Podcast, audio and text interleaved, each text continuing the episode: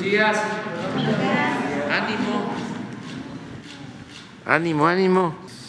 Bueno, pues este vamos a, a tratar sobre dos temas muy importantes. Eh, el primero es la decisión que se ha tomado de destinar terrenos de Fonatur para eh, que se conviertan en reservas naturales protegidas, parques naturales protegidos. Desde luego, el propósito principal es eh, proteger flora, fauna, especies, incluso en vías de extinción.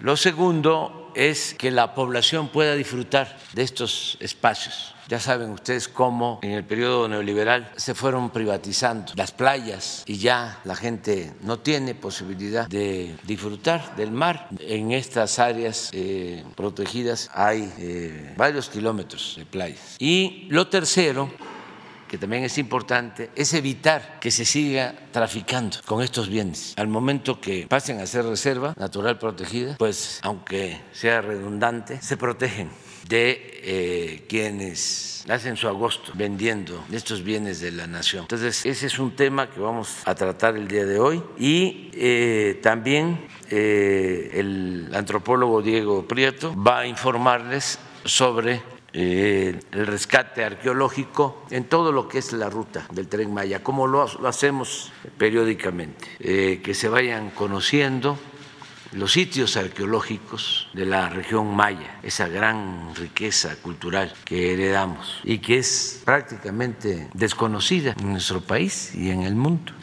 Entonces tenemos que seguir difundiendo eh, esta riqueza cultural, artística. Eh, básicamente es eso. Eh, hoy vamos a, a inaugurar un camino a Tonanitla que es la ampliación de una carretera, em, la modernización de un tramo de carretera para facilitar el, acceso al aeropuerto Felipe Ángeles, para hacer menos tiempo. Hoy vamos eh, a llevar a cabo esa inauguración que es muy importante y eh, luego salimos hacia Sonora y en la tarde vamos a tener una reunión con eh, promotores y servidores de la nación servidores públicos que están operando ya los las sucursales del Banco del Bienestar en Sonora. Va a ser para ese propósito. Y mañana viernes tenemos reunión en Hermosillo del Gabinete de Seguridad, eh, conferencia de prensa también en Hermosillo. Eh, vamos a la planta de generación de energía solar en Puerto Peñasco, ya se va a inaugurar una primera parte, una primera etapa. Eh, luego vamos a Nogales a ver todas las obras que se están haciendo en la frontera. En el caso de Nogales es un libramiento ferroviario para que ya no pase el ferrocarril de carga como ha sucedido por décadas eh, por la ciudad, porque ya eh, ha crecido mucho la ciudad y sigue pasando el tren de carga y se está buscando pues un libramiento. Y así se están modernizando eh, puentes fronterizos, aduanas y vamos a hacer una evaluación allí en Nogales. El sábado vamos a Guaprieta y a Bavispe, vamos a inaugurar un camino, ayer hablaba yo de eso, que se construyó. Luego vamos a eh, la visita a la zona minera de Sonora, sobre todo en donde eh, hay litio porque ahí vamos a dar a conocer eh, un decreto que tiene que ver con eh, la aplicación de la ley para que el litio sea en exclusiva propiedad de la nación. Y vamos a terminar con la supervisión de un camino hacia Guaymas, que está a cargo de la Secretaría de Marina, es la ampliación de un camino que va a permitir hacer menos tiempo de Chihuahua al puerto de Guaymas. El domingo eh, vamos a Loma de Guamuchil, en la zona Yaqui, este, de Cajeme, Sonora, y vamos a supervisar ahí en Loma de Guamuchil una obra que se está haciendo para introducir agua es un acueducto y también un sistema de riego que se está construyendo para los pueblos yaquis. Luego regresamos y en la tarde como es 19 de febrero, a las cuatro y media de la tarde, vamos eh, a conmemorar un aniversario más del Día del Ejército. esto el domingo ya a las 5 de la tarde, 4 o 5 de la tarde, en eh, el aeropuerto Felipe Ángeles. Ese es el programa que tenemos. De modo que comenzamos, si les parece, con Javier May, de Fonatur. Muy buenos días, eh, con su permiso, señor presidente. Eh, en cumplimiento a sus instrucciones y al acuerdo publicado en el Diario Oficial de la Federación, me, permito informar lo siguiente. De las reservas territoriales del Fonatur se han identificado 16.414 hectáreas con alto valor ambiental que pueden ser convertidas en áreas naturales protegidas. Con ello se contribuirá a garantizar al pueblo su derecho a un medio ambiente sano y a proteger especies en peligro de extinción. También se evitará la desmedida explotación de recursos naturales y se combatirá la corrupción inmobiliaria y se protegerá el patrimonio público. Las 16.414 hectáreas identificadas se encuentran en seis entidades del país. 66.8 hectáreas están en Baja California, 8.064 hectáreas son de Baja California Sur, 981 hectáreas se encuentran en Guerrero, 5.263 hectáreas se ubican en Oaxaca, 115, 115 hectáreas están en Quintana Roo y 1.921 hectáreas en Sinaloa. Por mucho tiempo, los bienes a cargo de Fonatur fueron del uso al abuso y se convirtieron en privilegios a costa del pueblo. La venta de terrenos terminó prácticamente con las playas públicas y el negocio turístico avanzó sin resolver la pobreza de la gente. En el gobierno de la Cuarta Transformación no queremos más playas privadas, no queremos nunca más un desarrollo turístico a costa del sufrimiento del pueblo. Las, playas de México son de todas y de todos los mexicanos y los bienes públicos deben fortalecer el medio ambiente y sobre todo devolver al, el sentido humano a la práctica turística. Por eso ahora estamos erradicando el turismo depredador para pasar a un turismo responsable con el medio ambiente y con dimensión social. Ponemos el video.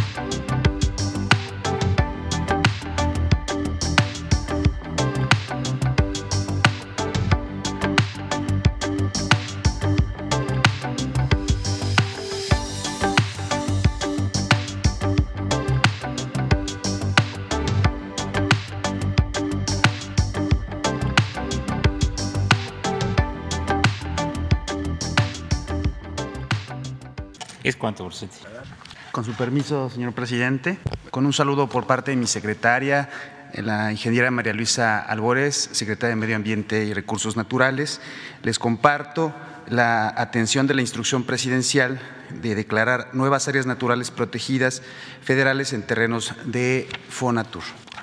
Primeramente, pues vamos a dar cumplimiento al acuerdo porque se instruye al Fondo Nacional de Fomento al Turismo y a la Secretaría de Medio Ambiente y Recursos Naturales las acciones que se indican para preservar estos ecosistemas. La Comisión Nacional de Áreas Naturales Protegidas, la cual dirijo, se encargará que se logre este objetivo en 180 días hábiles. Las superficies que ya nos compartió, compartió el licenciado Javier May.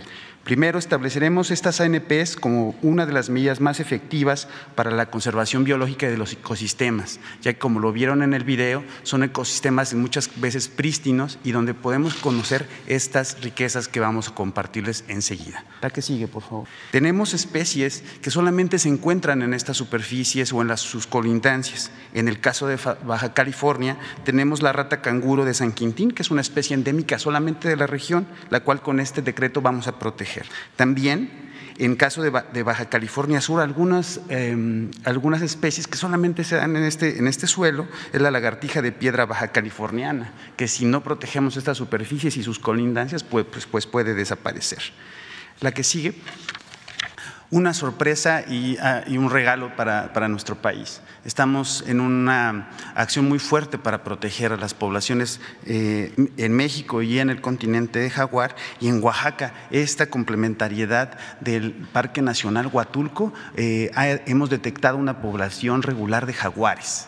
Entonces, ¿qué quiere decir? Ampliando esta superficie tendrán más territorio para poder eh, andar y puedan mantener una población estable.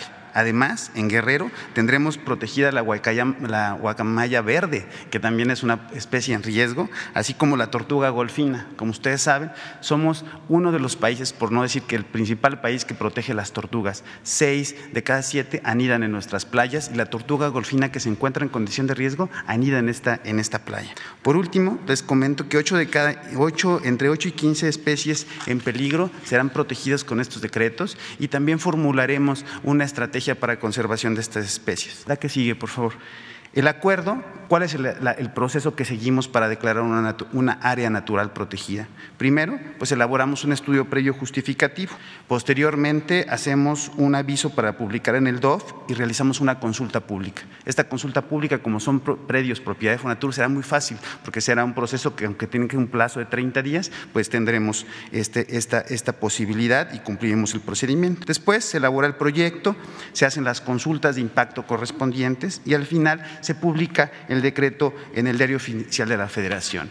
Estamos evaluando que tal vez puedan ser algunos parques nacionales. La política de parques nacionales fue em, en su primera etapa desarrollada por el general Lázaro Cárdenas y en esta nueva etapa pues esperemos que podamos tener parques nacionales para el disfrute y conservación de estos ecosistemas. La que sigue, por favor. Por último, el compromiso eh, del gobierno de la Cuarta Transformación es que lleguemos a más de 190 áreas naturales protegidas en nuestro país. Eh, ahora a más de un millón de áreas destinadas voluntariamente a la conservación que se hacen de la mano de ejidos y comunidades. Cuando llegamos teníamos 600 mil, vamos a llegar a más de un millón en un sexenio. Y, y, vamos a actualizar todos nuestros programas de manejo, que nuestros programas de manejo son las reglas que deben de seguir para que se mantenga en buen estado de conservación los ecosistemas y las áreas naturales protegidas. En suma, heredaremos un México con más y mejores áreas naturales protegidas y este paso y este compromiso para poder eh, proteger eh, estos terrenos que, anterior, que son de Fonatur, pues es un ejemplo y una muestra de ello. Muchísimas gracias, presidente. Adelante. Muy buenos días, presidente. Eh, compañeros del sector turístico y medioambiental, compañeras y compañeras de los medios. Por supuesto que así como se está cuidando y protegiendo el patrimonio natural, el medio ambiente, siempre en conjunto con las comunidades.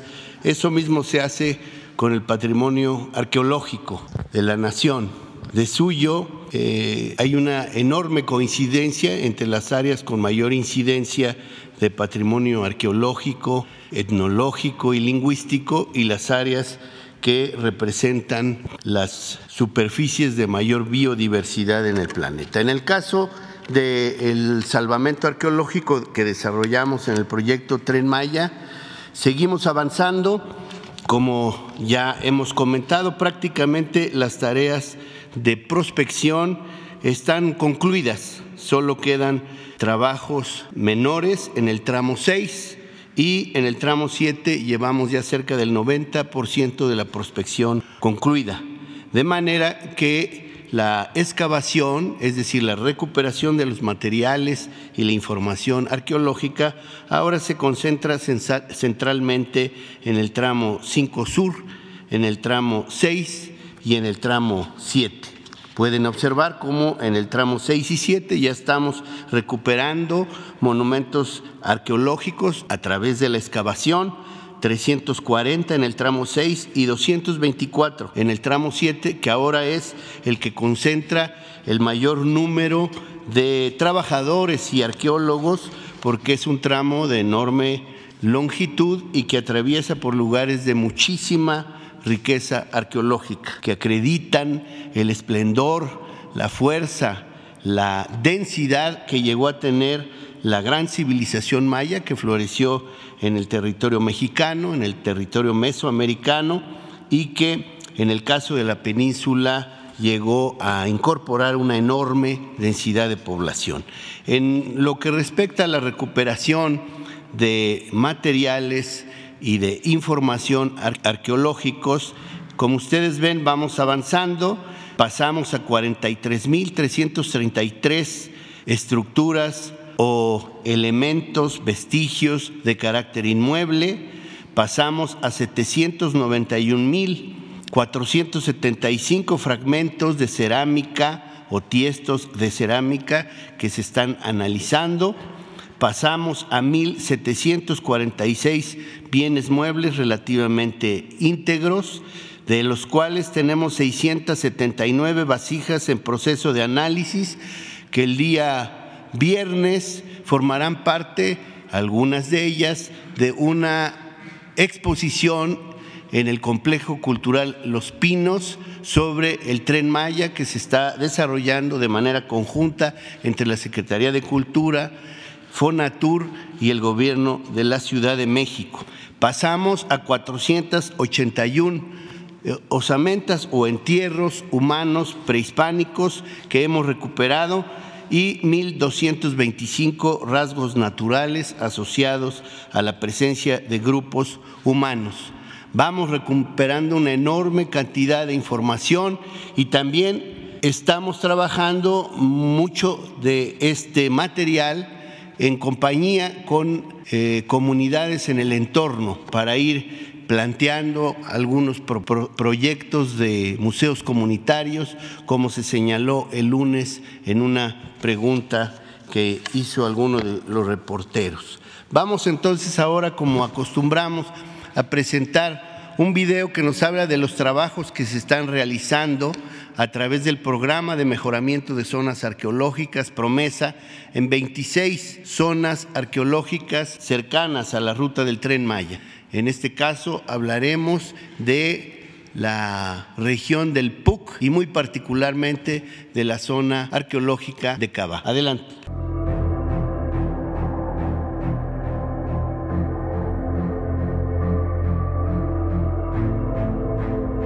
En la zona media de la península de Yucatán, al suroeste del estado de Yucatán y el noreste de Campeche, se localiza una región de pequeñas elevaciones montañosas conocida como el PUC.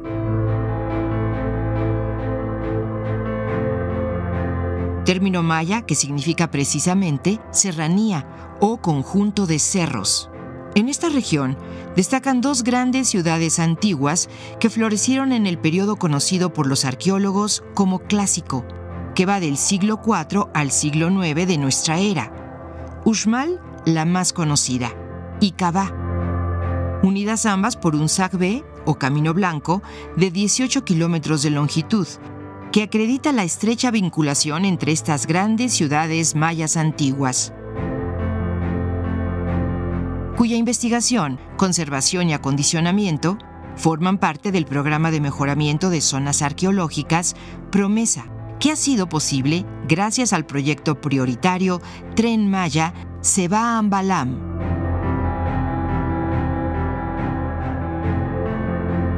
La historia de Cabá inicia hace aproximadamente 2.300 años, aunque poco se conoce de las características de este primer asentamiento. Su nombre deviene de un vocablo maya antiguo que significa Señor de la mano poderosa o de la mano que ordena. Para el siglo IV de nuestra era, Cabá era ya una ciudad importante en la región de esta época data la Gran Pirámide de 46 metros de alto que forma parte de un grupo triádico, común en las capitales tempranas del Petén, que reproduce la geografía sagrada del mito de la creación del mundo.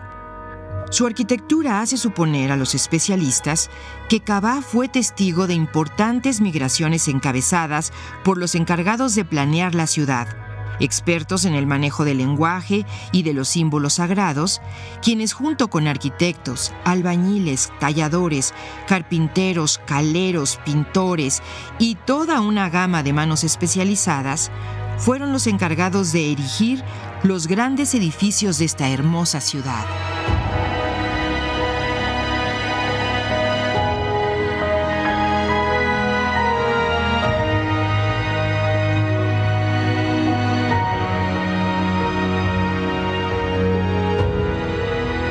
En algún momento, la actividad constructiva cesó, posiblemente debido a una crisis política. Suponemos que en ese periodo crítico, las élites abandonaron la ciudad, pero el grueso de la población continuó habitando el territorio y desarrollando la agricultura milpera en el Valle de Santa Elena, como hasta ahora ocurre.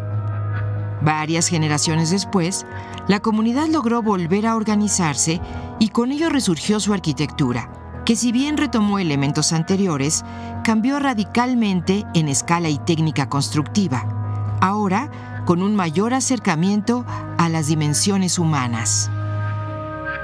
Uno de los más deslumbrantes edificios mayas que se yergue en esta ciudad es el Pop, en cuya fachada se encuentran esculpidas cientos de representaciones del dios narigudo, Shak, deidad maya del agua. Se trata de grandes mascarones conformados cada uno por 30 piezas ensambladas, cuyos rostros miran inagotablemente cada atardecer. Como parte del promesa, ahora mismo estamos investigando y restaurando dos edificios antiguos que darán la bienvenida a los visitantes cuando crucen por el arco que marca el fin del Sacbé y el acceso formal al recinto ceremonial. Con estos trabajos esperamos lograr una mejor comprensión de esta gran ciudad maya, además de brindar al espectador un recorrido a través del tiempo y de las transformaciones del paisaje maya en el PUC. Para estos trabajos contamos con la ayuda de 75 personas mayas de la comunidad de Santa Elena, que a lo largo de tres décadas han colaborado con el INA en trabajos de restauración, mantenimiento y salvamento arqueológico. Su habilidad para reconocer vestigios arqueológicos en la espesura de la selva ha sido determinante para cumplir los objetivos del salvamento arqueológico del tramo 3 del tren Maya. Con mucho entusiasmo, damos a conocer que el Promesa comprende la creación del Museo Arqueológico del PUC, que narrará la historia de los mayas de estas tierras, ilustrando sus diversos momentos y las características únicas de su estilo arquitectónico y artístico, con vestigios muy representativos, como las estelas 14 y 18 de Uxmal, el ajuar de un guerrero Itzá encontrado en Cabá, los mascarones del dios Chak o la ofrenda abundante en Hades encontrada en Paso del Macho. El nuevo museo mostrará el resultado de más de 20 años de investigación realizada por los especialistas en la región, así como los recientes estudios de la escritura jeroglífica, que han permitido una interpretación actualizada de la historia de los mayas peninsulares, sin dejar de hacer hincapié en la persistencia la resistencia y la fuerza histórica y cultural de los mayas del presente. Invita que se, acabó de esta zona arqueológica, un museo de Cabá, y esta historia eh, de este Joliac y este Belay. Esta zona, eh, oye, que nada con el terreno que talón.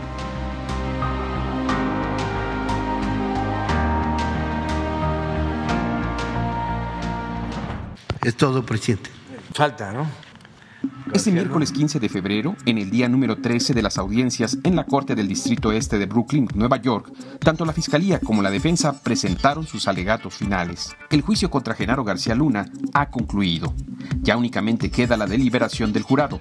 La fiscal Sarita Comatreri se tomó tres horas para conectar todos y cada uno de los testimonios de los 25 testigos en el juicio. Explicó el caso de una manera clara y detallada y declaró que, conscientemente, el acusado se asoció con el crimen Además, colocó una pizarra con fotos donde presentó la estructura de lo que llamó un cártel de 15 miembros liderado por García Luna, el cual se mantuvo operando durante los sexenios de Vicente Fox y Felipe Calderón. La fiscalía dejó en claro al jurado que García Luna no era un cómplice más del cártel de Sinaloa, sino un aliado clave y estratégico para su crecimiento. Sin su ayuda, no hubiera sido posible la expansión del cártel ni todo su poder en México y el continente.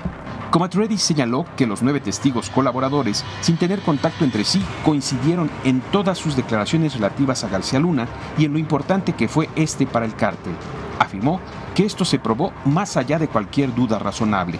Reiteró que de acuerdo con todo lo presentado, el cártel de Sinaloa gozaba en México de protección al más alto nivel, refiriéndose al expresidente Felipe Calderón y a Genaro García Luna.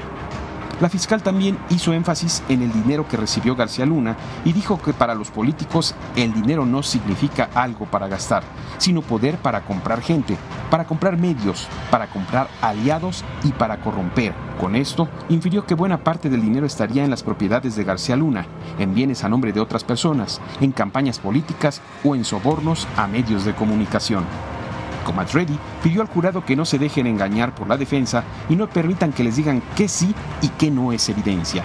Afirmó que la evidencia real es la que el juez admite en la corte, incluyendo los testimonios bajo juramento. Al final de su alegato, pidió que se aplique la ley y que García Luna sea declarado culpable. En el alegato final de la defensa, el abogado César de Castro insistió en que los testigos presentaron múltiples versiones distintas de hechos como el decomiso de Manzanillo, la historia del secuestro o la entrega de sobornos en el restaurante Champs-Élysées, por lo que estas declaraciones no son confiables.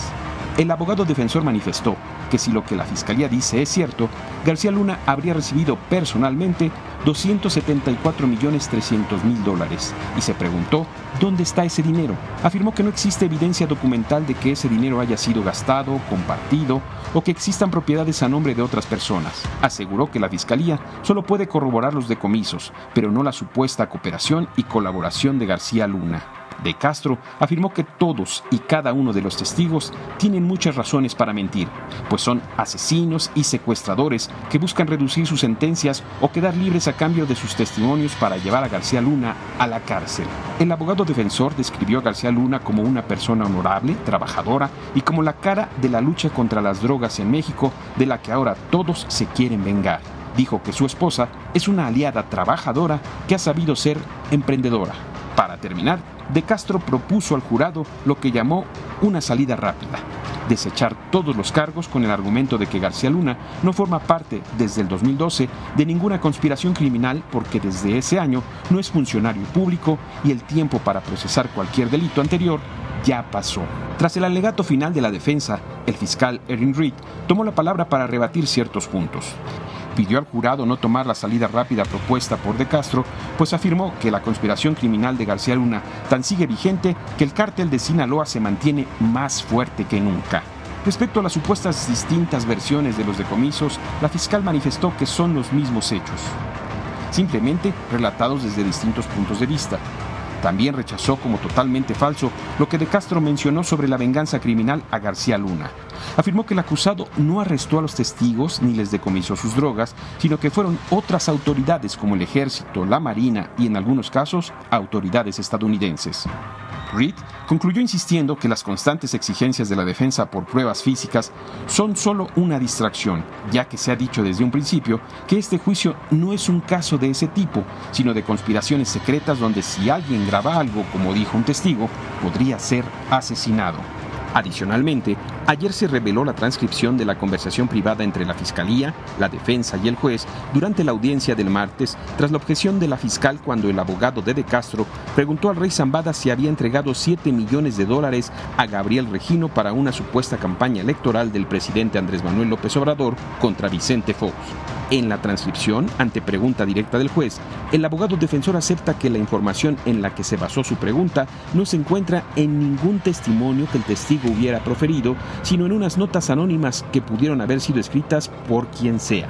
La fiscalía objetó que se mencionara el nombre del actual presidente de México, argumentando que era una distracción, además de ser difamatorio. El juez Kogan respondió que si esto existiera en algún testimonio podría hablar de la credibilidad del testigo, pero que ya que el rey Zambada lo negó, ese era el final de la historia y la defensa debía de cambiar de tema. Hoy, 16 de febrero, el juez Brian Coogan explicará el procedimiento, lineamientos y reglas a los miembros del jurado para analizar y discutir la evidencia y los testimonios del caso en contra de García Luna. Una vez terminadas las instrucciones del juez, comenzará la deliberación, posiblemente el viernes. Ahora sí, vamos. Adelante. Dos, tres, tres mujeres. Una, dos, una compañera, tres. tres y tres. Adelante. Buen día, presidente. Buen día para todas y todos. Carlos Guzmán de Cuatro Media Telecomunicaciones, ABA Noticias Veracruz.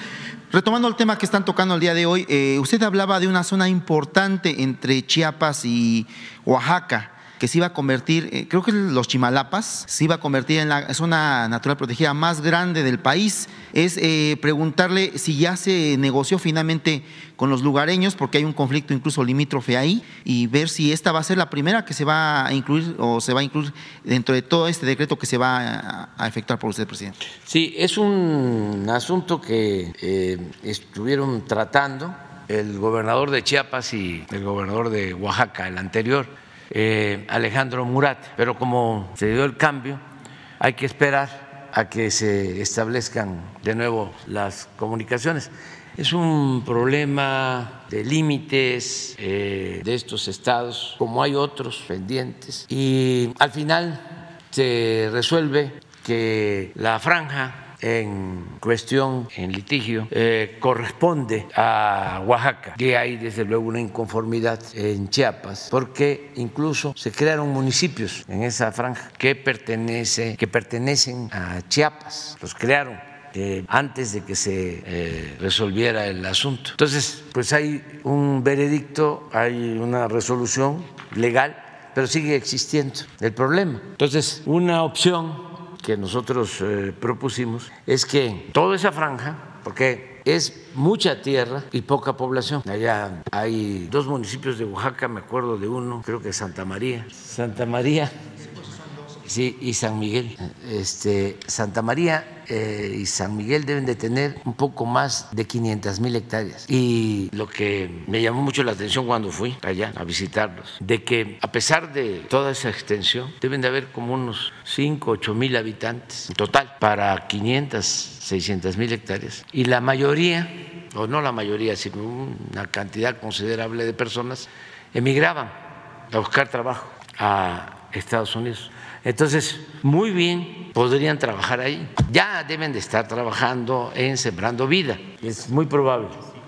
pero esa puede ser una opción, eh, ocuparlos eh, en el programa de reforestación y eh, que se decrete una zona de reserva ecológica, independientemente de los límites geográficos. Eso podría ser aceptado por la gente. ¿No está contemplado todavía?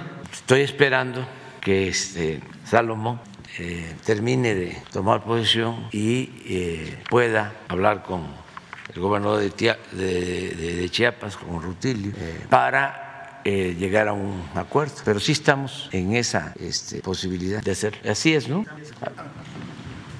Con su permiso, presidente. Sí, ya tenemos contacto con ambas comunidades, tanto con Santa María como San Miguel. Ya se comprometieron a analizar que declaremos una área destinada voluntariamente a la conservación y están inicialmente interesados en más de 150 mil hectáreas de protección ambiental para pues, las dos subcomunidades. Y efectivamente hay una gran parte de su población que participa en Sembrando Vida, porque conviven en la parte productiva con la selva Soque Chimalapa, que es uno de los puntos más importantes de biodiversidad del país. Entonces vamos avanzando en ese camino.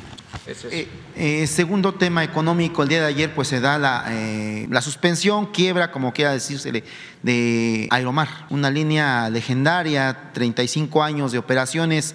Eh, sus adversarios se lo achacan a usted, de que usted por la cuestión de no apoyar en la pandemia, finalmente fue la quiebra. Pero oh, más allá de eso, es su opinión al respecto de esta quiebra y ver si esto va a potenciar el que eh, se acelere la creación de la nueva mexicana de aviación que usted está contemplando. Eh, con 10 aviones había comentado, y la duda técnica que surgió en estos días eh, de que usted comentaba que le había ofrecido al presidente Biden el avión presidencial, bueno, el TP-01 se lo había ofrecido, entonces ya no va a entrar dentro de ese paquete de 10 aeronaves que tendría la nueva mexicana de aviación, eh, presidente. Bueno, primero lo de Aeromar pues eh, podemos decir que fue una empresa mal administrada. Son de esos casos en donde quiebran las empresas, pero no eh, los dueños.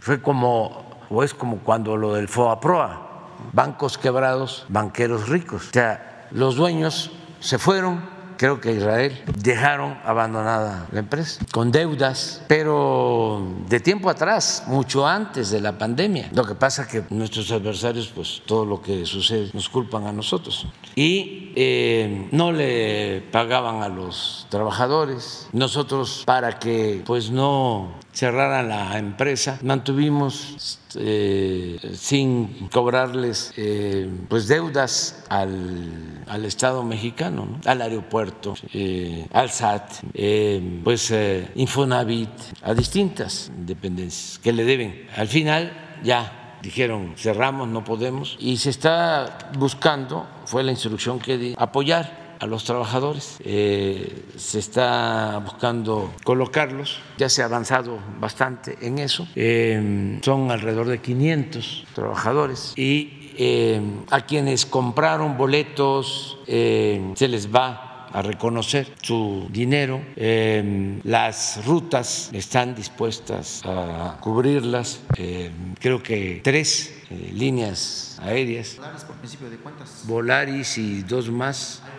Sí, Aeroméxico. Y se va a devolver este, si ya compraron boletos este, anticipados. Y se va a resolver el problema.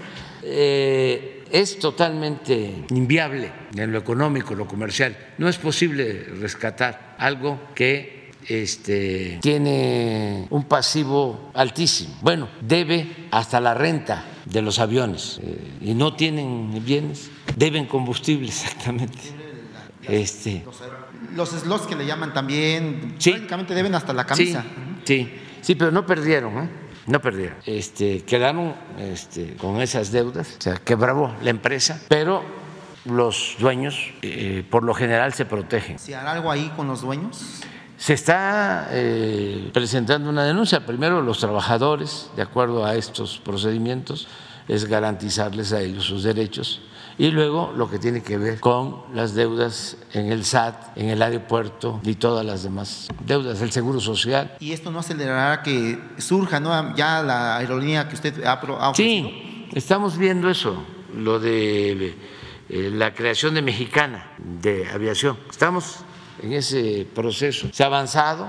Estamos eh, pensando que antes de que concluya el año ya está volando de nuevo Mexicana. Con 10 aeronaves, como había dicho, Sí, con 10 aeronaves. incluido el TP-0, bueno, el avión presidencial. Ah, bueno, en ese caso, si no se este, puede vender, que ha sido muy difícil, porque es un avión muy lujoso. ¿Ustedes ya lo vieron? Eh, Sería bueno que ahora que regrese, porque le están dando mantenimiento en Estados Unidos, este, de nuevo este, vayan y aquí se, se proyecte el lujo, la extravagancia, porque eso se olvida. pues. Ahora eh, nos echan la culpa, oye, ¿por qué no lo vende? Pero, este, ¿cómo lo voy a vender si no hay quien lo compre o quisieran comprarlo, pero a precio de avalúo? Y yo no puedo vender un bien público este, a un precio menor al avalúo. Ningún funcionario lo podría hacer, ningún servidor público. Pero no dicen, a ver, Calderón, ¿por qué le compraste ese avión lujoso a Peña? Ya cuando Peña era presidente electo. ¿Por qué lo hiciste? ¿Por qué no este, eh, te esperaste y si hacía falta un avión que lo comprara Peña, que ya iba a llegar? ¿Por qué actuaste como ganagracia? Y además, ¿cómo mandas a hacer un avión especial, tan lujoso, tan caro? Desde luego, el presidente Peña debió decir, se cancela ese contrato, pero no lo hizo, se queda con el avión y ahora pues no hay quien lo compre porque además fue un fraude desde el punto de vista técnico y desde el punto de vista administrativo, un fraude completo. Imagínense un avión que solo es eh, justificable su uso si vuela cinco horas, pues es todo el territorio del país, es volar de Tijuana a Mérida o a Cancún, pero no se puede ir de la Ciudad de México a Zacatecas, ni a Guadalajara, ni a Oaxaca, porque apenas está subiendo y hay que bajarlo, y ya su costo se incrementa considerablemente. Es un avión para ir a Europa en 10 horas, sin recarga de combustible. Pero eso es en lo técnico, que no pudieron comprar un avión para 10, 15 pasajeros, normal. Además que los tienen, que los los tenían. Además, el avión que tenía el director de Pemex, de 15, de 20 plazas, de lo más moderno y este, rápido, pero eh, esa extravagancia pues, significa pues, un problema. Luego, ¿por qué no los defensores de la corrupción del periodo neoliberal, por qué no cuestionan que un señor contratista famoso que tuvo que ver con muchas obras, Hinojosa, Grupo ICA. IGA, Diga, de, la Casa Blanca. Sí, pero no me quiero meter en eso, pero ya lo dijeron ustedes. Este construyó el hangar para el avión, mil millones de pesos. Pero agréguenle que el mismo gobierno que defienden algunos todavía y que quisieran que regresaran, yo también quiero que regresen, este, iban a desmontar todo ese hangar porque se iba a cerrar el actual aeropuerto con la construcción del aeropuerto en Texcoco. No dicen nada que se iban a cerrar dos aeropuertos, el actual con la Terminal 2, con ese hangar recién construido, la Terminal 2 construida hace 12 años, también un fraude, porque ahí tenemos que estarla apuntalando para que no se caiga, un fraude. Bueno, pues todo eso eh, se iba a echar abajo. Y no solo eso, la base aérea de Santa Lucía. Y nadie dice nada. ¿Y dónde estaban en ese entonces los pseudoambientalistas? Porque se iba a dejar sin agua el lago de Texcoco para que ya no llegaran los patos, los pájaros, las aves. ¿Dónde estaban? ¿Cuántos amparos se presentaron? Ninguno. ¿Saben cuántos amparos se han presentado en la construcción del tren Maya? 50 más los que se acumulen. En la construcción del aeropuerto Felipe Ángeles, también como 50. Crearon toda una estrategia, este eh, Fifi, Claudio X González, que ya se volvió el gurú político de los partidos conservadores, del bloque conservador, tenía con exministros de la Corte, tiene despachos para estar presentando amparos en contra de las obras nuestras. Entonces, para contestarte, ya viene eh, mexicana, va a volver a volar mexicana. Nos faltan ver algunas cosas, se están revisando eh, algunos bienes, que no haya conflicto legal, jurídico, pero ya los trabajadores, tanto en activo como jubilados, aceptaron la propuesta y están contentos. Eh, estamos ya a punto de llevar a cabo el acuerdo. Vamos a venir aquí, los voy a invitar cuando se entreguen ya los recursos para los trabajadores de Mexicano por la adquisición de eh, la marca, el nombre y por otros bienes también que se les van a comprar para la empresa mexicana de aviación. Y ya muy rápido, eh, Pablo Gómez vino hace algunos días con el tema este de la eh, denuncia que se le haría a García Luna en Miami o, Miami, como dicen ahí en Estados Unidos. Pero usted puso en la mesa un tema muy importante, que es la reforma al Poder Judicial. También obviamente Pablo Gómez lo pidió indirectamente. Eh, en ese día eh, el senador Ricardo Monreal y varios legisladores tomaron el tema. En el caso del senador Monreal mencionaba que él ya tiene lo que es una reforma inicialmente proponiendo que la Judicatura Federal pues se hacía cargo de lo que es el tema de, del nombramiento de los jueces, por principio de cuentas. Pero la pregunta, la consulta que le quiero hacer, presidente, es, ¿habría posibilidad, como dice el senador Monreal y algunos otros, de que antes de que termine esta administración se haga una reforma judicial de gran calado y se acaben todo lo que hay, las denuncias que aquí le traen de desaparecidos, de injusticias? ¿Habrá alguna forma de que usted proponga alguna reforma, presidente? No. Gracias. En nuestro eh, gobierno no, porque sostenemos que esa reforma la tienen que impulsar los mismos integrantes del Poder Judicial. Y no queremos dar motivos para que los eh, adversarios conservadores, corruptos, vayan a decir que queremos desaparecer al Poder Judicial. Ya hasta me estoy imaginando la campaña propagandística, ¿no? El Poder Judicial no se toca. Este, a lo mejor es una trampa, ¿eh? nada más que no vamos a caer en eso. Eh, eso corresponde al Poder eh, Judicial. Lo que eh, es importante mm, es que se purifique el Poder Judicial, pero por decisión de los ministros y que funcione el Consejo de la Judicatura, que para eso está.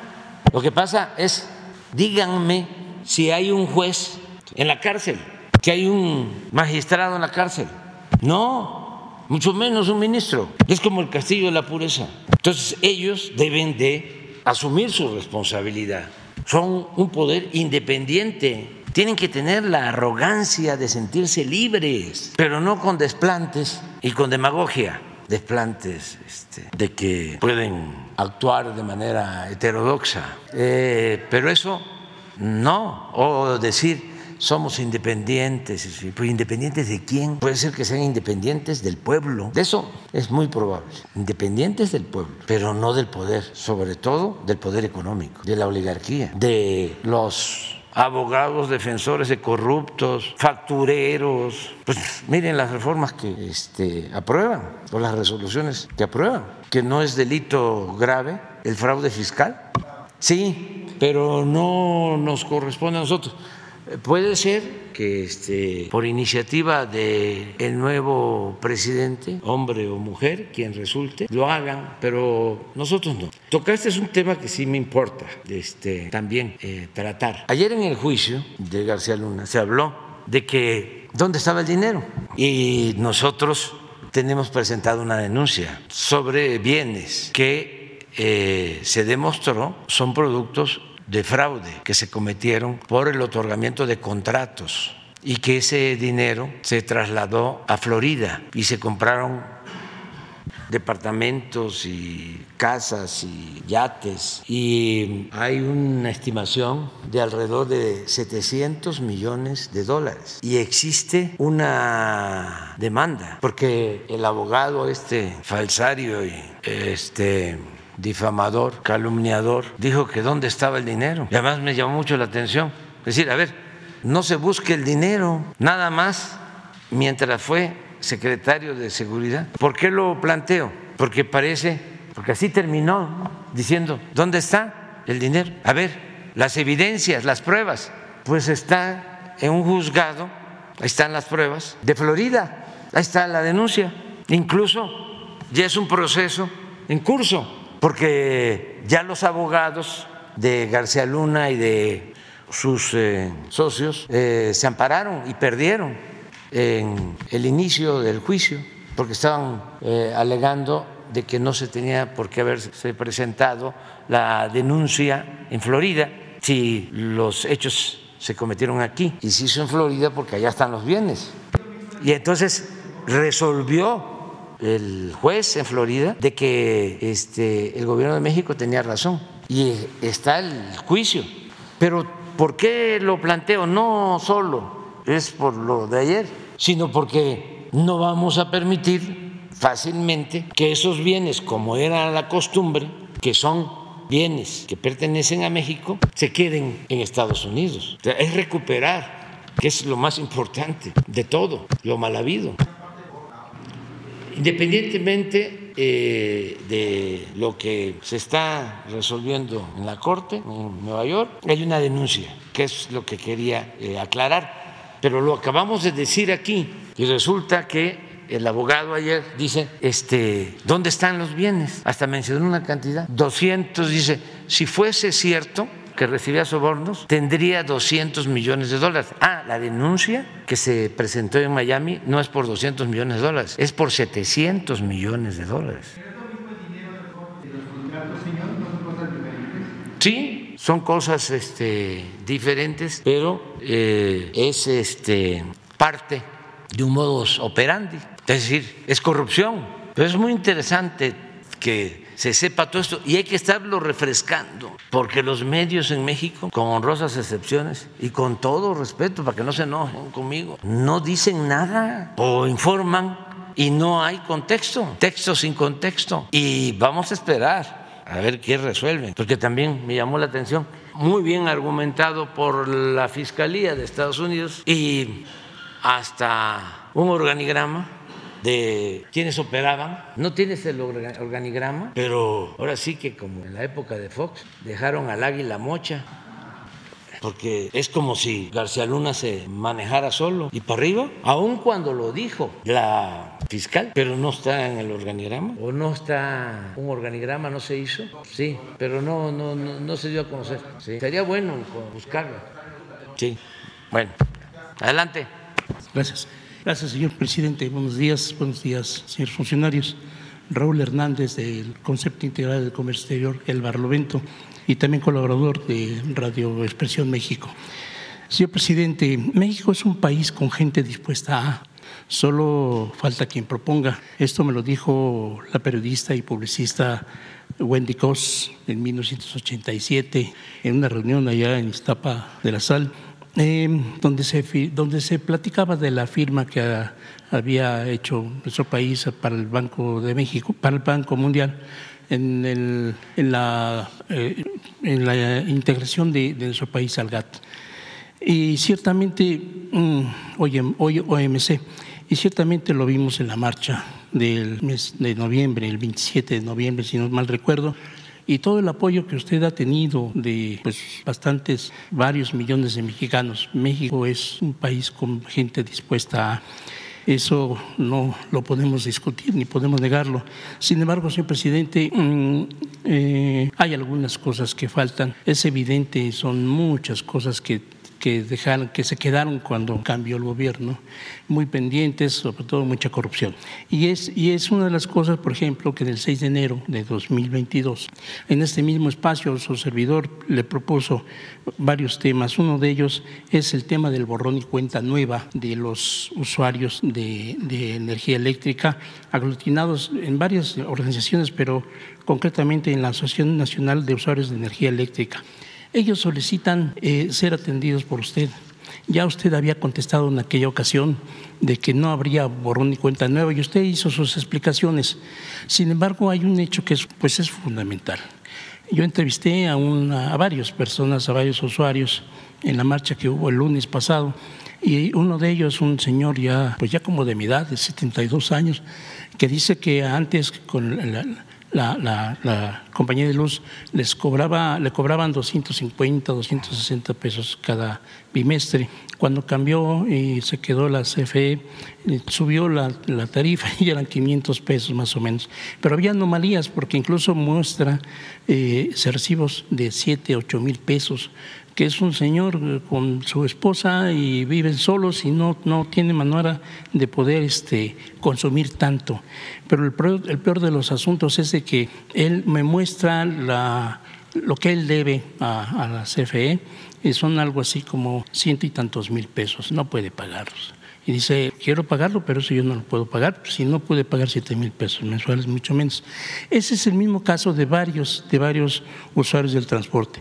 La, la ANUE me habla de que son algo así como 33 mil usuarios afiliados a, a esa organización, pero que en 2018 eran 2017, 2018 eran algo, algo así como 30, no, perdón, 80 mil usuarios. Y ellos, según la, este, un, escrito de la, de la Secretaría de Energía, están hablando de una de un adeudo de mil y tantos, mil catorce millones, mil, sí, mil catorce millones de, de pesos de los usuarios es una de las ideas que tienen es precisamente hacer un planteamiento y, bueno, y, ponerse a la altura de, las circunstancias, porque son, les cortan la luz, les roban este, el medidor, en fin, y no solamente, repito, son 33 mil usuarios que si nos ponemos a sumar, como yo se lo decía eh, en el año pasado, este, es una gran cantidad que no sepa, que no recibe la Comisión Federal de Electricidad. Ellos están pidiéndole la oportunidad de poder tratar esto con usted o con algún funcionario que usted ordene y bueno, pues ojalá se pueda hacer. El segundo punto, señor, es el, algo que hace dos años también eh, repetí lo expresado la primera vez que estuve en, en, el 2020 con usted, que me hizo el favor de darme la palabra, y estoy hablando de lo que es Marina Mercante, específicamente en los problemas que tenía Fidena.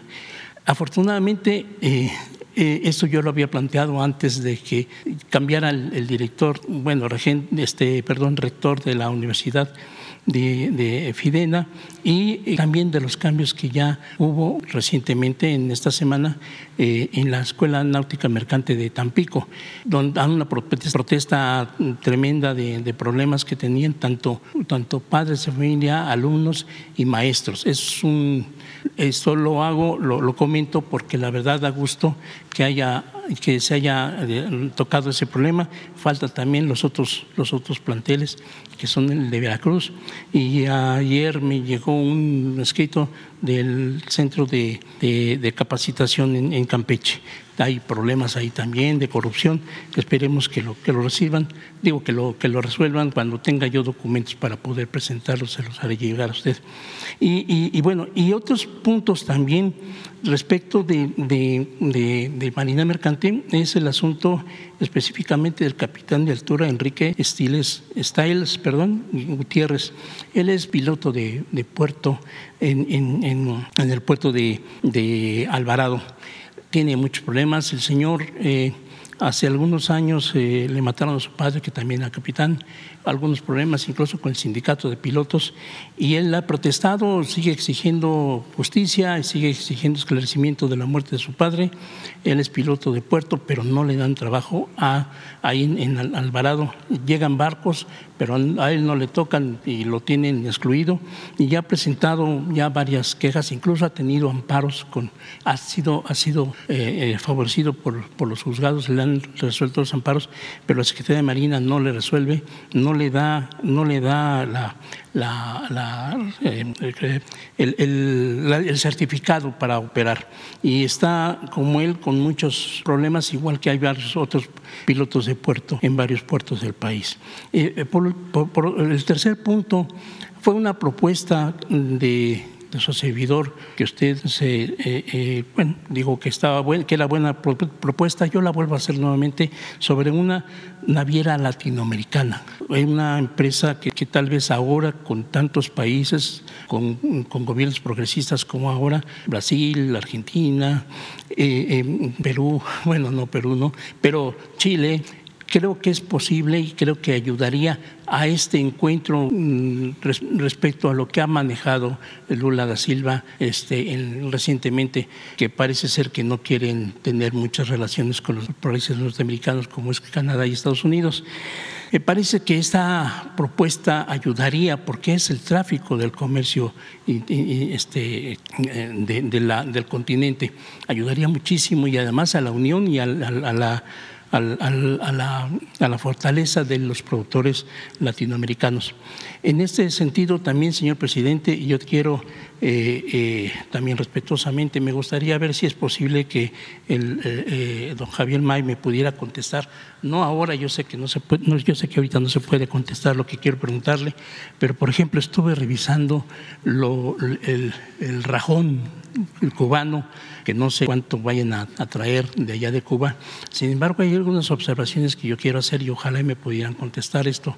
Eh, eh, yo sé, por de acuerdo a, especificaciones de, técnicos en el, en, el manejo de, de piedra de basalto, que se extrae de cada tonelada que se extrae de la, de la mina, del banco, solamente el, 70, digo, el 30% puede ser utilizada. ¿Por qué? Porque se, se, se, tritura y hay un específico, ustedes lo saben muy bien, eh, eh, don Javier, y, y, específico tamaño, y lo demás pues se desecha. Esto está sucediendo en lo que están trayendo, de, lo que van a traer de Cuba, no sé si ya está llegando acá, pero he visto fotografías de piedras muy grandes, muy difíciles de manejar. El costo del manejo de la, de la piedra es alto, porque si es una tonelada lo que está manejando y solamente el 30% se va a utilizar, el 70% se paga en manipuleo de carga terrestre, de carga y transporte terrestre y después el manipuleo de la carga naval, marítima, perdón, y luego llegar aquí es lo mismo, ¿no? descargar el barco, eh, subirlo al transporte, 70% se paga y es un 70% de piedra que no se va a usar yo quisiera ver si es posible que me pudieran dar información al respecto. Y eh, el último punto, señor presidente, eh, los trabajadores portuarios de Veracruz, que han sido, han sido engañados y han sido maltratados por un individuo eh, eh, Alejandro Pulido Cueto. Ya incluso fueron recibidos por, por Jesús Ramírez, tuvo la atención. Sin embargo, hay, un documento, hay documentos que quieren entregar y no, no han podido hacer contacto con don Jesús. Parece que hoy viene el abogado porque quiere entregar un documento, porque están pidiendo poder eh, explicar paso por paso todos los documentos, porque los documentos prueban que ellos son los, auténticos este, mesa directiva del sindicato y todo lo demás ha sido un robo. Este señor se metió a golpes a, sus, a sus, propiedades, eh, eh, eh, les quitó, los sacó a golpes a todos y se quedó con, los edificios y se quedó con los, documentos. Documentos que ha utilizado para la reunión que hubo allá en el Museo de, este, Naval de Veracruz y que sigue utilizando y sigue robando prácticamente, pidiéndole dinero a los trabajadores para un arreglo que supuestamente usted ya concedió. Parece que no hay tal, parece que hay un trabajo por parte de su gobierno y pues yo creo que no, no, no concibo, se lo digo con honestidad, no concibo que usted pueda hacer una un, algo irregular en, ese, en esa solución. Estoy completamente seguro que su personal, su, gobierno, sus, funcionarios van a estar vigilando e investigando ese asunto. Y entonces los trabajos portadores le piden a usted que si es posible que los puedan recibir.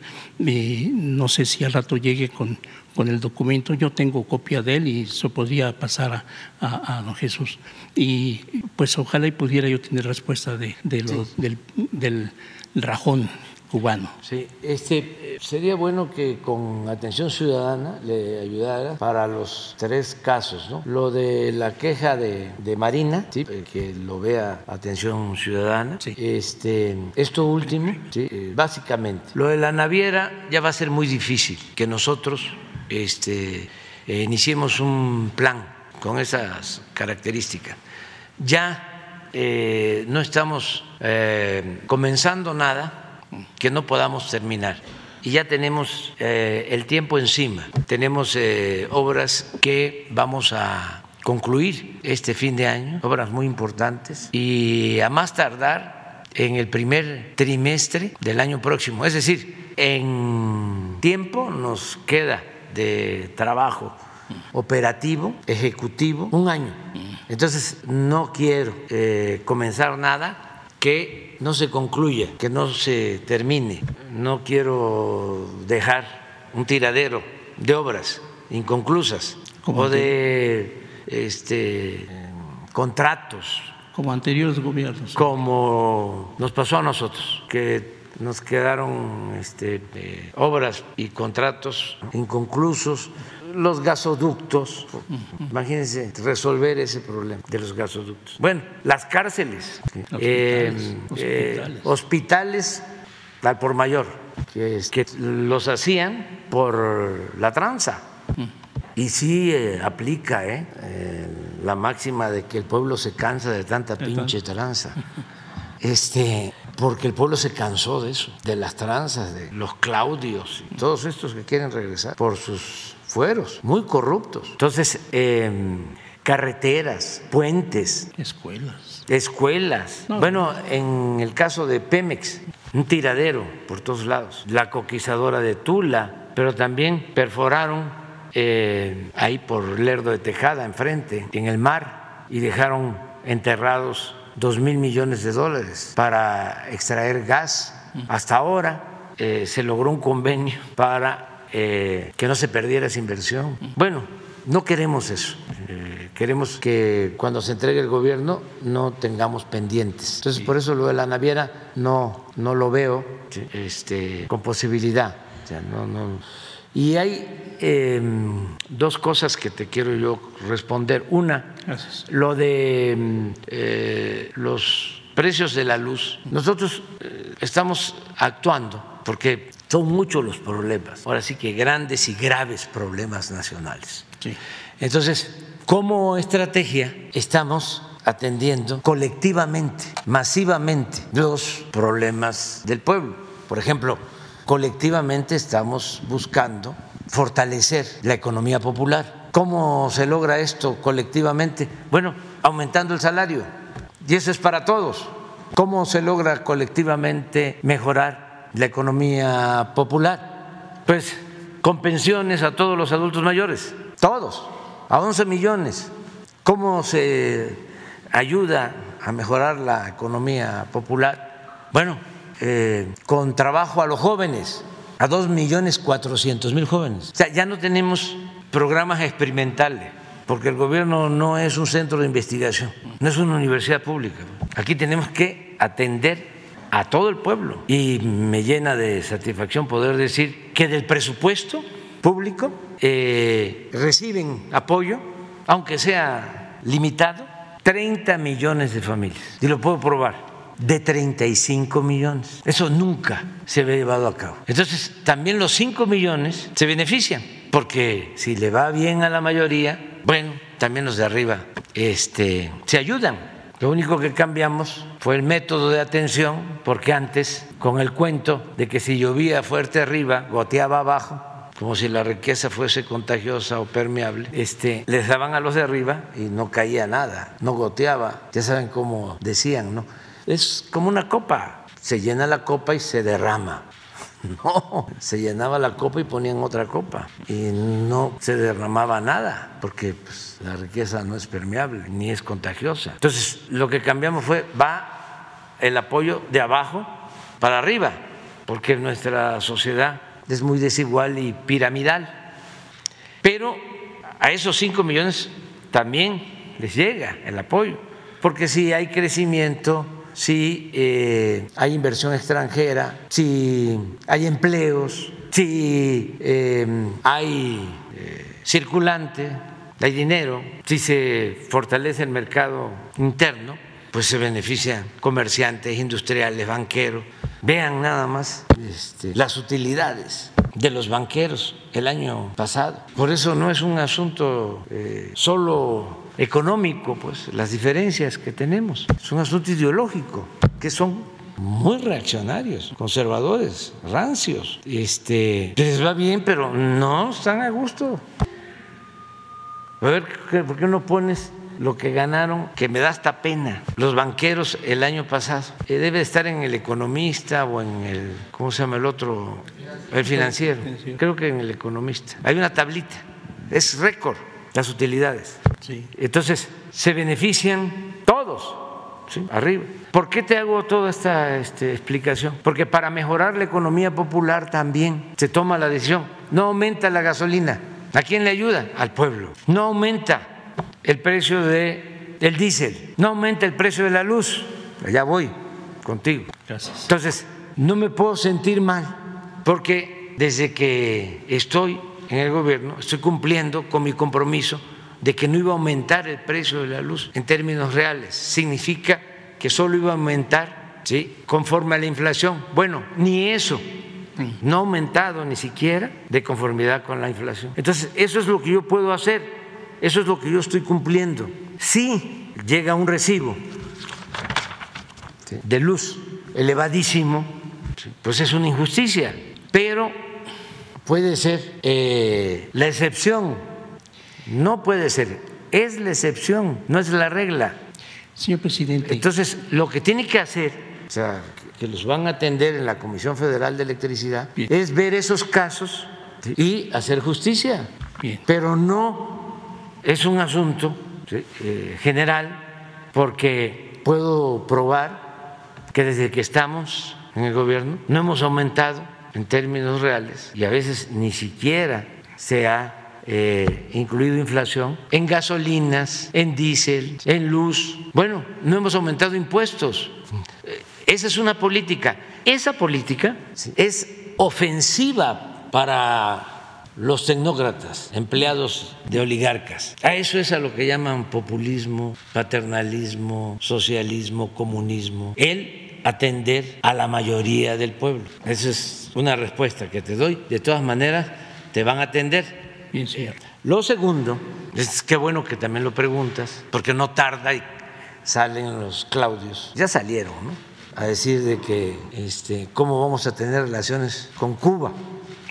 Y los médicos y que cómo que se va a traer el balasto de Cuba. Mira, eh, es algo muy especial. Resulta que el balasto solo se tiene en los Tuxtla. Sí. No hay balasto en el sur de Veracruz, no hay balasto en Chiapas, no hay balasto en Tabasco. Nosotros tenemos ahí el Cerro del Tortuguero, famoso, que era una zona arqueológica y está convertido en bancos de material que de ahí ha salido la grava para hacer todos los caminos, carreteras de esa región. Bueno, pero no es balasto, es otro tipo de material. Y no hay balasto en la península de Yucatán. Entonces, solamente por cuestiones así extrañas de la geología, eh, hay en Ostuxtla El y hay en Cuba, Así es. en Matanzas, Cuba. Como la distancia de Es- Cuba de a la Veracruz península. De Veracruz a la península es casi igual. no es este, considerable, se decidió eh, traer el balasto. Con dificultades. Porque de manera injusta. Cuba padece de un bloqueo y ya hablábamos que está hasta en una lista de supuestos países terroristas que le impide al pueblo cubano hacer operaciones comerciales, económicas, eh, casi todo el mundo. Ustedes saben que para pagarle a los trabajadores del servicio diplomático cubano en embajadas lo tienen que hacer en efectivo porque no pueden abrir una cuenta en un banco porque todo el sistema financiero que es muy injusto este, los tiene vetados por esa disposición del gobierno de Estados Unidos de ponerlo en la lista de países terroristas. A ver, a ver, a ver, a ver, a ver. ¿Con qué pruebas de terrorismo de Cuba? Eso, eso, A ver, eso, eso quiere Per- decir. permíteme. Sí, Bueno, te estoy hablando del, del, este, de las dificultades. Sí. Bueno, se contratan barcos y las barcazas que se necesitan Sí. empiezan a romper acuerdos porque empieza la presión. O sea, a ese extremo es realmente pues una infamia. Ah, pero tú pregunta que te lo digo de manera muy respetuosa, ¿eh? lleva jiribilla. No. Este, dices, ¿cómo traen sí, la roca grande? ¿Sí? Y de esa roca solo van a extraer el 30% de balasto. ¿Sí? Así es. Entonces, ¿cómo van a pagar por toda la roca? ¿Sí? Si solo sacas el 30% del balasto. Luego entonces estás pagando un sobreprecio. Por eso pregunto. Eh, pero eso sí. ¿Sí? Pues resulta que el acuerdo es que el balasto va a costar lo mismo que cuesta en México y que el resto, ¿sí? la otra piedra, que no es balasto, ¿sí? se va a vender, la van a vender quienes están eh, trasladando todas estas eh, rocas ¿sí? como grava o su producto. Vale. ¿Está claro? Muy bien, vale. Entonces, este, me das la oportunidad porque así lo explico, si no, el reforma mañana sale ocho columnas o pasado. Es más, a lo mejor ya tienen hasta listo el reportaje. Nada más que este ya me da la oportunidad de aclarar cómo está esta situación. Se ve que no lee el Barlovento, por eso habla usted. Mande. Se, se ve que usted no lee el Barlovento. No, sí, no, yo a ti te tengo este, mucho respeto. Nada más No. te estoy platicando, te, te comento todo esto porque ese es un distintivo de esta conferencia. Bien, señor. O sea, que este, nos permite eh, explicar más y, y ustedes tienen toda la libertad. Y que yo agradezco, señor, y que yo agradezco profundamente, porque Sí. son dudas que tengo y de, créeme Sí, que no, sí. no, no lleva jiribilla, es directo. No, no, no, no, no, no, no, no, pero tú, tú lo planteas así y lo agarran ¿no? Ah, bueno, los pues sí. este, Si un par de a- Porque incluso, incluso yo había y le dan la vuelta. Pues. Yo había pensado que podría trasladarse eh, las trituradoras a Cuba para, para allá hacer esa operación, pero ya lo explicó usted y me parece una muy buena idea. Yo, Sí. yo, yo, yo estaba de acuerdo y no quiero decirle más y quiero agradecerle de lo que yo había pensado respecto de que usted hubiera tomado la decisión de conseguir el balasto en Cuba. No quiero decir más porque, porque entonces ahí sí me va usted a decir que llevo jiribilla, pero no, creo que es, la respuesta es la suficiente y eso me basta a mí para poder publicar este. la- Pero es cierto, o sea, es una roca y trae un 30% de balasto, Sí. que es el que se usa, Sí. básicamente. Sí. Pero lo demás es un sub- subproducto que también es de utilidad, es grava. Muy bien. Muchas gracias, señor presidente. A ver, mira, mira cómo, este, miren lo que ganaron. Histórico. Pero les voy a decir algo, que aún con toda esa ganancia de bancos, y no hay empresario, ¿eh? son muy pocos, que puedan decir que les ha ido mal. Pero saben que también le ha ido muy bien al pueblo, a la mayoría del pueblo. ¿Y cómo es que se logra que le vaya bien a los de arriba y les vaya bien a los de abajo? ¿Por qué lo hemos logrado? Ahora sí me voy a, ver muy tecnócrata. Les voy a hablar en la jeringonza tecnocrática porque ya quitamos la variable corrupción. Y estoy seguro de que ahora que salga la nueva encuesta de ingresos gastos del INEGI, que se hace cada dos años, va a salir este año, la levantaron el año pasado, la levantan cada dos años, va a reducirse la pobreza en México. Eso es lo que va a registrar la encuesta. El principal problema del país, no lo olvidemos, y esto es lo que se está demostrando, es la corrupción. Eso era lo que nos impedía avanzar, era lo que daba al traste con todo, porque además la corrupción tiene que ver con la extravagancia, con lo improductivo, con el lujo barato. No tiene eh, ese dinero sustraído de manera ilegal un destino que permita beneficios. ¿Qué es lo que hacen estos corruptos? Comprarse coches de lujo. ¿A dónde producen esos coches de lujo? Pues no hay en las plantas automotrices de México. Por lo general son importados. O sea, ¿dónde están los beneficios? Las motos esas que cada quien tiene sus gustos son muy bonitas y además este, las pueden comprar quienes no roban el presupuesto público, quienes con esfuerzo, trabajo, de conformidad con la ley, tienen un patrimonio. Pero por lo general el político corrupto eh, es una lacra socialmente hablando, porque es pura extravagancia. Un empresario invierte, corre riesgos de empleo, pero un político corrupto, además terminan llevándose el dinero a otras partes, los paraísos fiscales. ¿Ustedes creen que siempre están usando sus departamentos en Miami o en Nueva York? No, pues en Europa, si acaso los usan cada 15 días, un mes, los mantienen cerrados con sus cuidadores pagando mantenimiento. Una economía completamente improductiva. Por eso este, nos está funcionando el, el modelo, el humanismo mexicano. ¿Se robaban? Pues hemos ahorrado, yo calculo que como dos de 2 a 3 billones. No, porque eh, sí, en un informe este, hice una cuenta, pero pues es muchísimo, porque no solo era lo que se robaba, sino los lujos. Aquí está muy claro, lo repito, cuando llegamos en el 2018, el presupuesto de la presidencia eran 3.600 millones de pesos. 3.600 millones de pesos. Y el año pasado se ejercieron 500 millones. Y eso pues nada más, imagínense en Pemex, que la mitad del presupuesto de Pemex durante el periodo neoliberal se destinaba a explorar y a perforar pozos en el norte y en aguas profundas, donde no hay petróleo.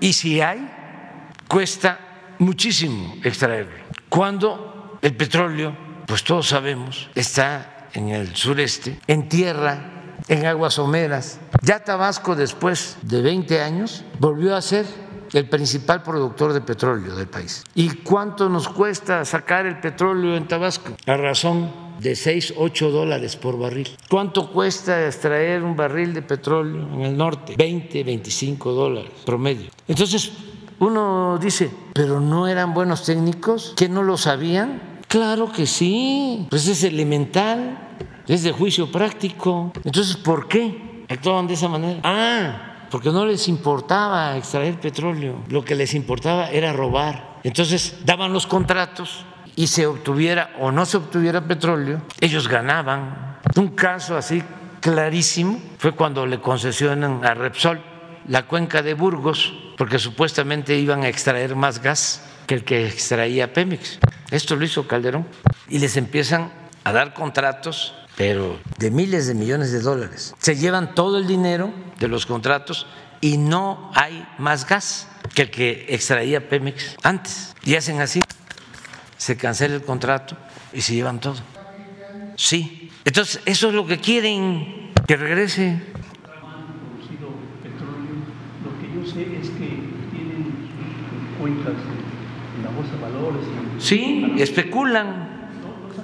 No, se entregaron 110 contratos. Imagínense eh, el engaño, la mentira, de que con la llamada reforma energética, y no han ofrecido disculpa, sobre todo los promotores, articulistas, expertos, medios de información. Bueno, hasta, hasta me dio un infarto, pues, por eso, porque eh, ya les expliqué estábamos parando esa reforma, eh, llamábamos a la movilización y llenamos el zócalo dos, tres veces en contra de esa reforma, de la privatización del petróleo, de la entrega de bloques del territorio a empresas particulares para llevarse el petróleo mediante un mecanismo de utilidad compartida, contratos que eran violatorios de la Constitución en su espíritu y su letra original.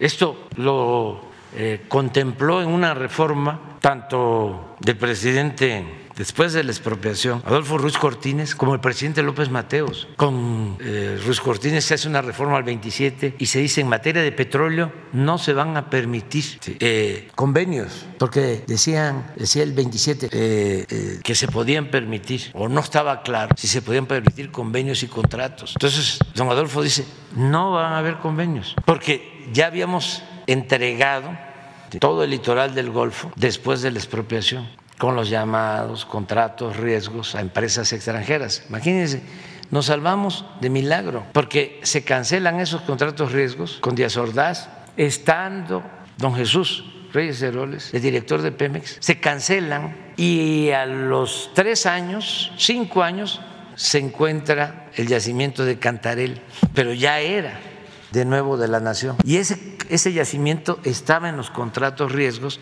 entregados a empresas extranjeras petroleras. Bueno, después de que hace esa modificación constitucional, don Adolfo Ruiz viene López Mateos y dice, no se permite en materia de petróleos ni contratos, ni concesiones, ni contratos. Entonces, llevan a cabo la reforma que traen hasta abogados del extranjero para amarrar todo. con transitorios a la Constitución. Y se entregan los bloques, entregan 110 contratos de estos. Y empiezan a decir que sí incrementar la producción petrolera, creo que en 2, 3 millones de barriles diarios con la reforma energética. Entregan los contratos y lo que tú dices, no invierten, empiezan a vender las acciones y ponen en el mercado financiero las concesiones para especular. Y de los 110 contratos hay como tres en donde se invirtió y en donde están explorando, pero están extrayendo, han pasado seis años ya, ocho, como 20 mil barriles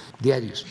No me voy a meter porque es lo mismo de la reforma al Poder Judicial. Imagínense, no, claro que podrían cancelarse porque incumplieron, no invirtieron, pero no, como afortunadamente el pueblo de México dijo basta y se inició la cuarta transformación.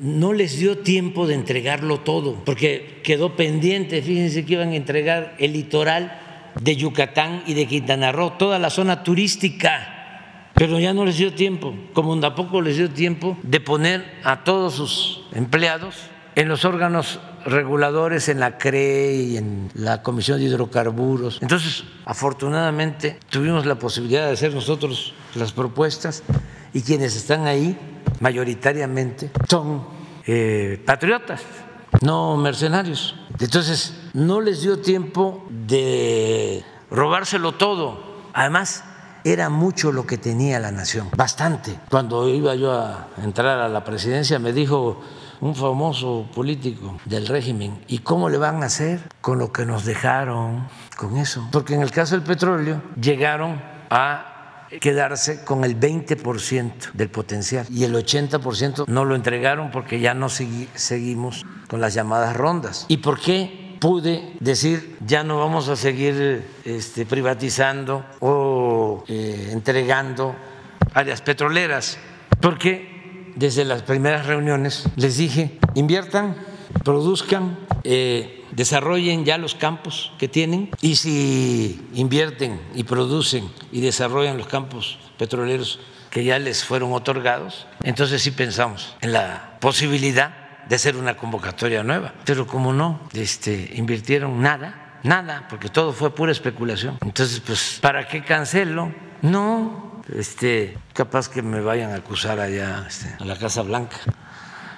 Entonces, pero es muy interesante esto, la corrupción. Eh, no es una pandemia, es una peste y la posibilidad que tiene México de salir adelante depende básicamente de no permitir la corrupción. Todo esto de García Luna, ¿qué es? Todo es corrupción, es dinero. Y eso fue lo que arruinó por completo, no al país, porque a México lo salva a su gente, sus culturas, pero sí al llamado modelo neoliberal, que ya ni se habla de eso. Algunos ahí que lo siguen aplicando en el mundo, pero les va muy mal, muy mal, las llamadas reformas estructurales. Adelante. Buenos días, señor presidente Andrés García de Acapulco Guerrero. Eh, preguntar señor presidente sobre lo que usted ha manifestado que durante la fallida guerra del narco, esto que estamos viendo de García Luna, todo lo que se vivió desde el 2006 eh, cuando le, robaron a usted la presidencia.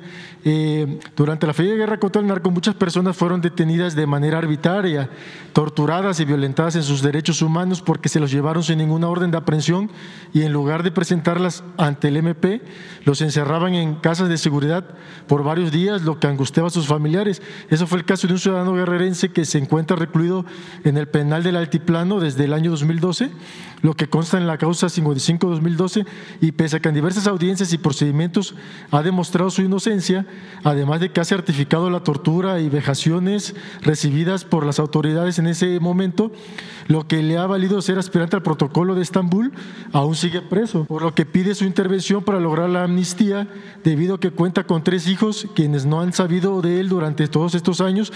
¿Usted cree que su gobierno pueda revisar este caso y otros que pasan por la misma situación con el propósito de que las autoridades judiciales hagan algo al respecto, señor presidente? Lo estamos haciendo. Y este y vamos a que este caso lo vea Rosa Isela Rodríguez, lo está atendiendo. ¿Qué es lo que sucede? De que eh, publicamos nosotros una ley de amnistía para que quienes fueron torturados, y está demostrado, como es ese caso que estás mencionando, pues puedan obtener su libertad. Además, así está en toda la normatividad internacional de derechos humanos. Pero si no hay sentencia, no se puede. O sea, no eh, se permite la aplicación de la ley de amnistía. Y hay casos que llevan años sin sentencia. Entonces, lo que se procura es hablar con los jueces para que sentencien y a partir de ahí se pueda eh, aplicar la ley de amnistía, porque quienes son torturados y está demostrado eh, por procedimientos de organismos internacionales de defensores de derechos humanos, se les tiene que dar su libertad. Es el caso, por ejemplo, de Vallarta, que no se puede liberar porque no hay sentencia y porque este, hay presiones. y le siguen este, manteniendo cargos o eh, presentan recursos, tácticas dilatorias de abogados huizacheros este, al servicio de, intereses pues, de, grupos. Pero el caso de Vallarta, además salió en la televisión, ahí mismo le están pegando. Es una vergüenza eso. Bueno, sacaron ya hasta una serie de televisión, ¿cómo se llaman esa serie? Netflix. Fue un montaje de Loré de Mola, que estoy esperando que este, nos mande la fotografía de sus departamentos y que me diga cómo lo hizo, este, quién pompó, este, porque es, ayer hablábamos de Rubén Darío, poeta nicaragüense, es lo mejor. Y ahí este, ahora son los edificios más lujosos, unos departamentos, pero de los más extravagantes. Imagínense un periodista.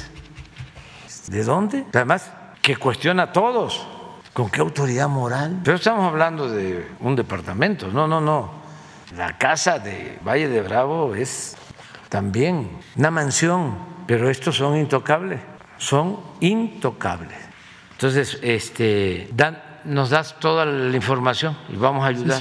También, señor presidente, preguntarle sobre los compromisos que ha abordado usted ya en sus varias ocasiones eh, en su visita a Guerrero, que usted ha ido eh, con los ciudadanos guerrerenses, que pues, después de Tabasco creo que es la, entidad que más lo, más lo sigue, eh, en el sentido de que haya más inversión y, bueno, que ha abordado en sus varias visitas con la gobernadora Belén Salgado Pineda, en el sentido de que haya más inversión y desarrollo en todas las regiones del Estado.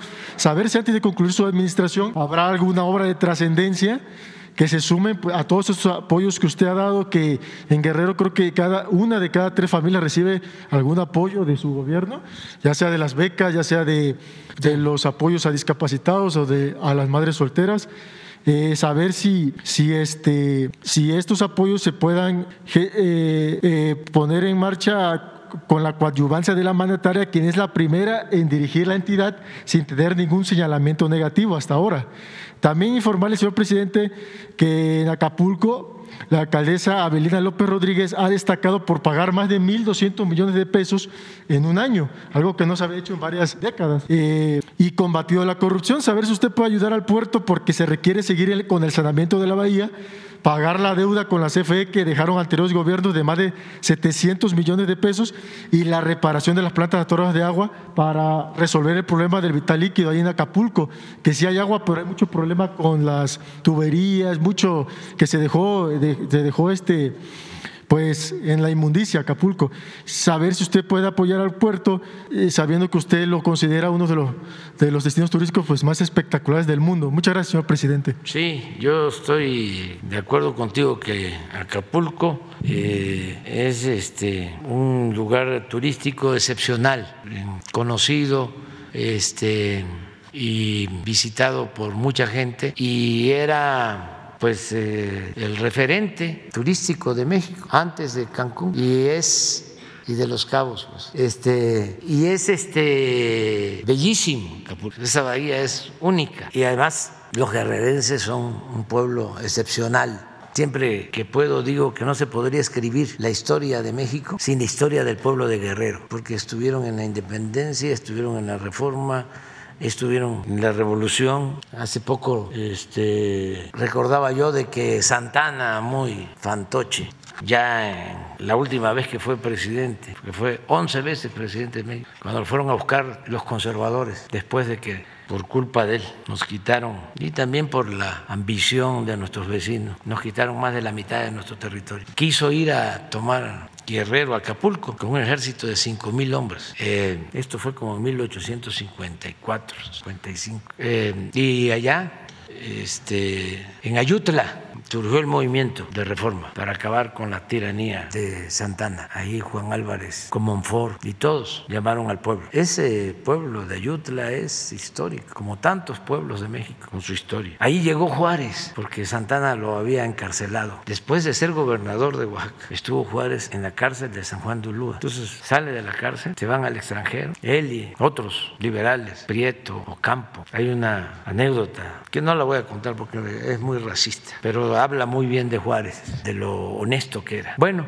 el caso es que surge el movimiento de Ayutla y Juárez se mueve, porque estaba en Nueva Orleans, estuvo en Cuba y llega a Acapulco y se pone a las órdenes de Juan Álvarez. Y de repente llega una carta, ay, llega él y este, vengo a ayudar. ¿Y quién es usted? Soy, no sé si dijo su nombre.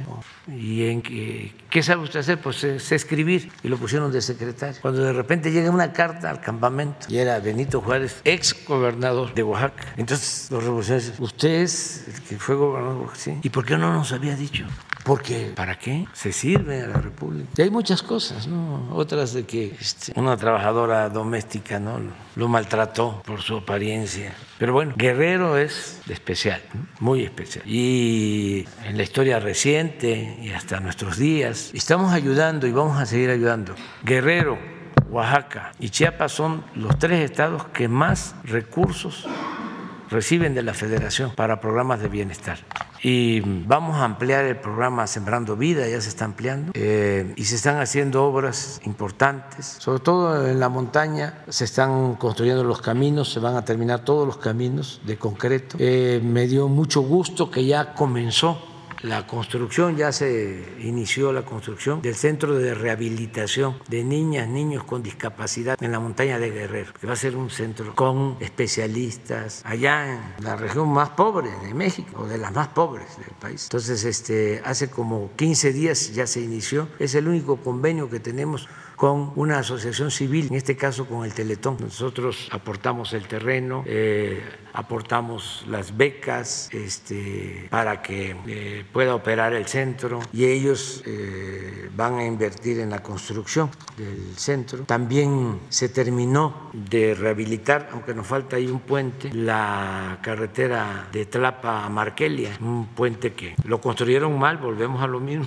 este, y los pilotes este, no llegaron hasta el suelo, hasta la profundidad que tenían que estar, y casi los dejaron flotando. Y se la dio el puente. Y hay que hacerlo de nuevo. Es lo único que nos falta ahí, ese puente, pero ya se rehabilitó todo el camino y ya estamos ampliando desde San Marcos hasta los límites con Oaxaca en la Costa Chica. Se va a ampliar la carretera. Y el programa de salud también va a ampliarse. Y en el caso de Acapulco, aunque ya invertimos eh, en mejorar servicios en colonias, en Renacimiento sobre todo, se aplicó un programa como de mil millones de pesos de la Secretaría de Desarrollo Urbano y se rehabilitó el papagayo, quedó muy bien el parque. Tenemos el compromiso de eh, seguir mejorando mm, la limpieza de la bahía y en eso estamos, pero sí vamos a seguir apoyando. Y eh, es buena la presidenta municipal, fíjese, es de Oaxaca y está de presidenta municipal en, Acapulco. Y de Oaxaca también es la presidenta municipal de Tijuana. Migrante, eh, muy buena también. Y la gobernadora de Guerrero, aquí donde no nos escuchan, no, no lo voy a decir, pero muy buena, mucho, muy buena, mucho, muy buena. Evelyn, muy trabajadora, este, nos está ayudando muchísimo muy, muy, muy, muy bien. Este, nos quisieron hacer un daño ahí en Guerrero. El que actúa mal le va mal, este, quitándonos a la mala a un candidato. Y resultó que quien entró de sustituta, buenísima, muy trabajadora, muy activa, Evelyn Salgado. Bueno, ya se quedan pendientes.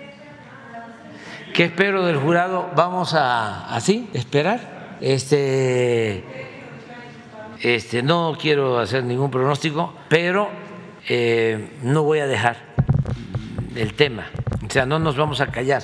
Ah, aquí está, pero está mucho. Ay, para arriba. O sea, empezamos, sí, quedó como, ¿no? Este, flotando. Calderón, presidente. No, no, no, no, no, no, no, yo nada más digo eso, ¿no? Ya. Este, pero eh, sí me llamó la atención de que, a ver, ¿cómo? Así nada más. Aun cuando la fiscal se habló del tema, pero hay que esperarnos, hay que esperarnos a ver qué van a resolver, qué va a resolver el jurado. Lo que sí nosotros vamos a estar pendientes es en cuanto a la recuperación de bienes lo que tiene que ver con la eh, demanda civil.